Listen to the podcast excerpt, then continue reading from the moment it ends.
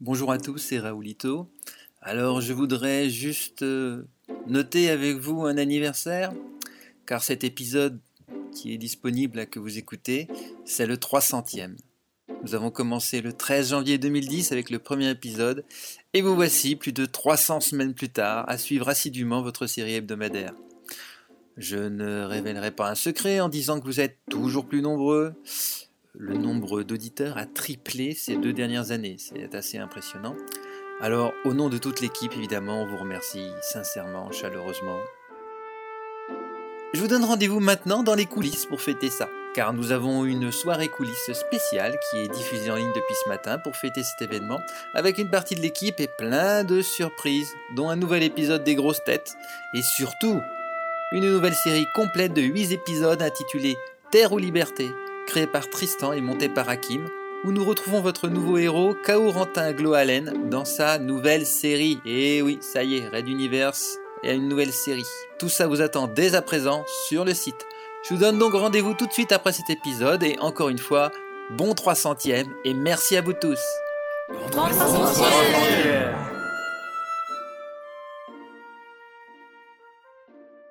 Précédemment dans Red Universe le Conseil en stratégie extraordinaire valide la décision d'origine du Parlement Nalqueual de mener à son terme la frappe en cours contre les envahisseurs humains. Parlementaire Kichi, vous êtes assigné comme responsable de la bonne tenue de ce décret. Cet armement sommaire, ce message et ces énormes appareils aux villes intérieures vides. Des réfugiés. Nalquewal allait mettre à mort des millions de réfugiés, pas des guerriers. Vice-amiral, procéder à l'exécution de foudre et centre. Raid Universe. Chapitre 22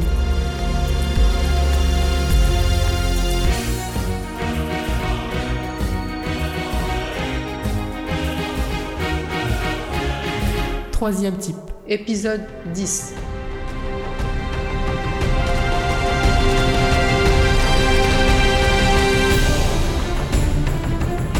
Quasi simultanément, les capteurs relevèrent un afflux d'énergie en plusieurs endroits du cuirassé, signe indubitable que les canons étaient déjà sous tension et prêts à tirer.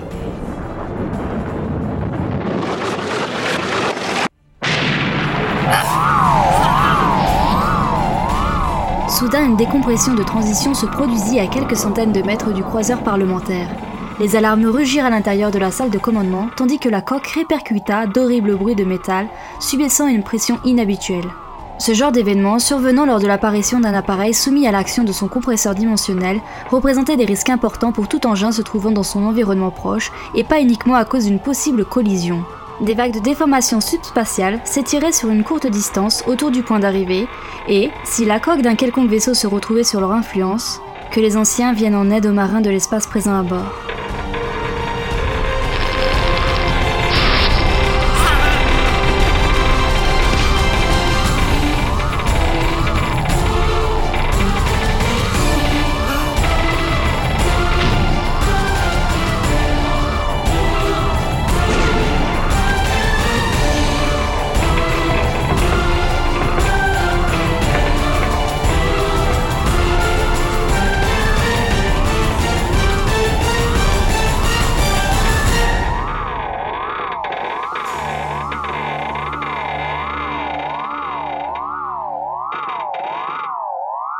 Le croiseur se cabra et l'image holographique disparut du centre de la pièce. L'équipage reprit rapidement le contrôle des commandes, appliquant les procédures prévues pour s'échapper au plus vite de la zone de danger. Juste avant leur micro-transition d'urgence, Kichi reconnut un second transporteur de l'Exode, machine immense devant laquelle il ne représentait guère plus qu'un caillou face à une comète. Les déformations subspatiales les avaient forcément atteintes, mais l'important était d'éviter un impact imminent entre les deux vaisseaux. Changement de configuration d'étoile, le croiseur parlementaire avait bondi de l'autre côté du cuirassé, mais il était trop tard et la structure de l'appareil était bien trop affaiblie pour résister. Une partie de l'arrière se détacha dans un hurlement de métal, submergeant les sirènes d'alarme. Ils tanguèrent, puis les fermetures étranges réagirent automatiquement comme prévu, condamnant les issues. Pourtant, le mal était fait. Kichi ne put quitter des yeux le corps des marins Nalqual, instantanément congelé par le vide spatial et glissant dans le néant de l'autre côté des verrières. Avec horreur, elle reconnut le jeune soldat qui dissimulait maladroitement le flux de ses pensées. Par les anciens, Une fois arrivé à la salle de commandement, le pauvre était retourné à son poste et il y avait rencontré le dessin. La parlementaire s'accrocha à la rambarde, serrant des dents. Elle ignora ses assistants qui criaient ou se roulaient en boule de peur dans un coin de la pièce. Elle savait que leur appareil s'en sortirait difficilement, mais il s'en sortirait. Par contre, elle ne lâchait pas des yeux le nouvel invité, surprise de l'Exode qui stationnait calmement toujours au même endroit.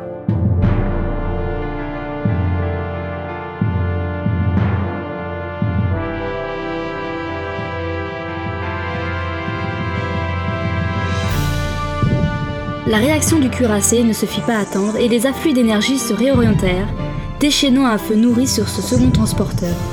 Désormais à deux, ces engins égalaient en taille le fer de lance de la flotte de guerre de Nalqual.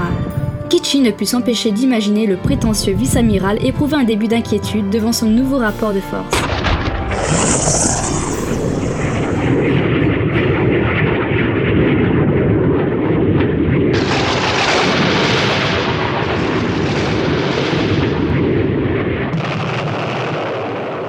Sur les cinq puissants tirs simultanés, quatre se brisèrent sans atteindre le vaisseau ennemi. Le dernier explosa dans une gerbe de feu totalement inexpliquée. Qui ou quoi avait fait obstacle au terrible rayon? Les alarmes se taisaient l'une après l'autre à bord du croiseur parlementaire, et même si les opérateurs poursuivaient la litanie nerveuse des ordres, on sentait bien que le plus gros de l'accident se trouvait derrière eux. La projection holographique, bien qu'incomplète et parasitée, reprit sa place au centre de la pièce. Devant le nouveau transporteur, de nombreux petits vaisseaux à la conception caractéristique faisaient écran. Des corvettes au bouclier anti-énergie poussaient à leur maximum. Kichi écarquilla les yeux, reconnaissant le design et évaluant en une unique seconde les implications de la présence de ces appareils. Elle abaissa immédiatement ses barrières mentales et hurla. Le mot n'est pas usurpé ici, un ordre de cesser le feu, qu'elle espérait assez fort pour être relayée à l'intérieur du cuirassé. Somme toute assez proche. Cessez le feu Fort heureusement, les amplificateurs psychiques reconnurent sa signature officielle, et lorsque le capitaine du croiseur parlementaire ouvrit le contact radio avec le vice-amiral, celui-ci ordonnait déjà d'interrompre la montée d'énergie dans les canons. La scène se figea alors sur ce spectacle insolite, dans cette partie de l'univers, qui n'en avait plus vu de tel depuis bien des cycles. Nous étions en présence de deux appareils gigantesques, dont l'un était sérieusement endommagé, faisant face au monumental vaisseau amiral d'une puissante flotte. Secondé par un croiseur de moindre taille s'abritant derrière lui, endommagé également, et une poignée, une huitaine dirait-on, de modestes corvettes spatiales entouraient le transporteur géant apparu en dernier. Plusieurs signaux clignotèrent au milieu des parasites de l'hologramme central, attirant le regard de la parlementaire. Il s'agissait de l'apparition de nouveaux petits vaisseaux qui se positionnaient cette fois en protection du transporteur endommagé.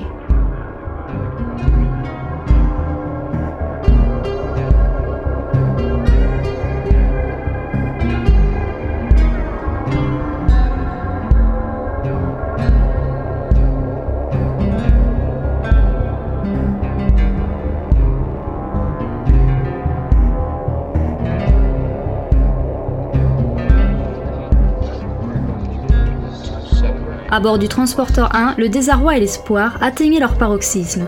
On activait ou réparait tout capteur pouvant aider à se faire une idée claire de la situation. Personne n'avait remarqué l'apparition d'un second transporteur avant que le cuirassé n'ouvre le feu sur lui. Décembre s'approcha du politicien Runta, les dernières analyses en main. Le petit appareil ennemi s'est trouvé dans la zone de sortie de transition. Sa coque en a souffert et ils sont maintenant très gravement endommagés. Et ces corvettes qui nous entourent, vous en savez quoi? Questionna sèchement l'autre. La situation leur échappait totalement, mais ces petits engins semblaient tenir la dragée haute à l'immense vaisseau ennemi et cela les avait sauvés. Pourquoi? Je l'ignore. Comme j'ignore quel est ce transporteur. C'est un des nôtres, mais impossible de savoir lequel. Nous tentons de les. de les contacter en fréquence d'urgence sur onde courte. Général, ils répondent Passez-le sur les haut-parleurs principaux, Gunjral. Ici, transporteur 1, transporteur de l'Exode. Je suis le général Décembre. Qui êtes-vous? Une petite seconde de brouillard radio, puis une voix inattendue résonna dans la pièce. Décembre Bien le bonjour, mon vieux. Je suis parfaitement navré de ne pas être arrivé un poil d'éléphant melotte plus tôt.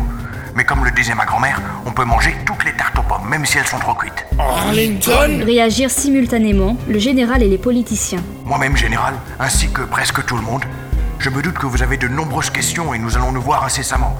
Mais avant... Oui, oui, ah oui, oui, oui, c'est bon, je les laisse. Je, je vais vous reprendre bientôt. Euh, à tout de suite. Junta se précipita sur le flanc bâbord de la verrière, celle où l'on apercevait le transporteur 4, ne pouvant s'empêcher de poser à voix haute les questions que tous se formulaient. Mais qu'est-ce qu'ils ont préparé? Et comment ont-ils? Une puissance. Une puissance se fit alors ressentir. Une puissance qui transcendait les cœurs et les âmes. Une puissance si grande, si forte, qu'aucun être doué de sensibilité ne pouvait, ne serait-ce qu'espérer avoir un jour l'honneur d'y être confronté. Une puissance au-delà de tout, au-delà de la vie elle-même.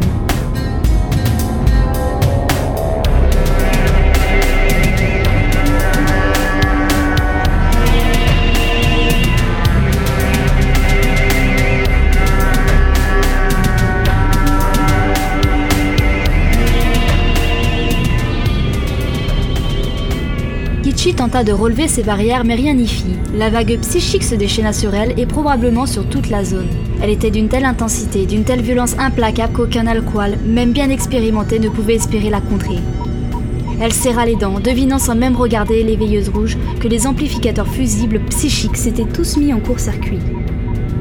Elle savait parfaitement quelle force s'abattait aussi sur eux, et sans aucun doute n'était-elle pas la seule. Cela abritait, au moins, d'une nouvelle attaque irréfléchie du vice-amiral. La voix s'éleva alors au cœur de la vague psychique. Elle provenait de partout et de nulle part, forte mais douce à la fois, universelle et pourtant si intime en l'esprit de tous et de toutes. En introduction, elle fit simplement Je suis celui qui est. La parlementaire ne fut pas surprise. Les corvettes faisant rempart autour des transporteurs étaient parfaitement connues, et cette voix ne faisait que confirmer ses pires craintes.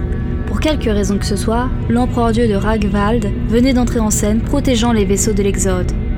Et Nalqual lui ayant vaporisé un appareil et son équipage, cette opération foudre et cendre se transformait de fait en crise diplomatique majeure aux conséquences incalculables.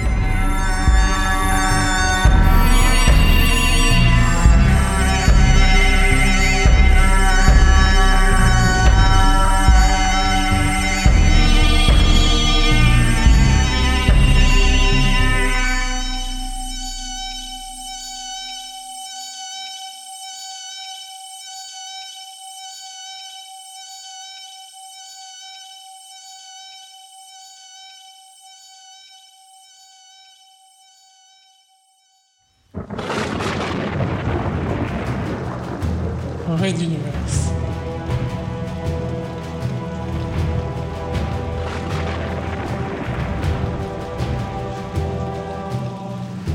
À suivre.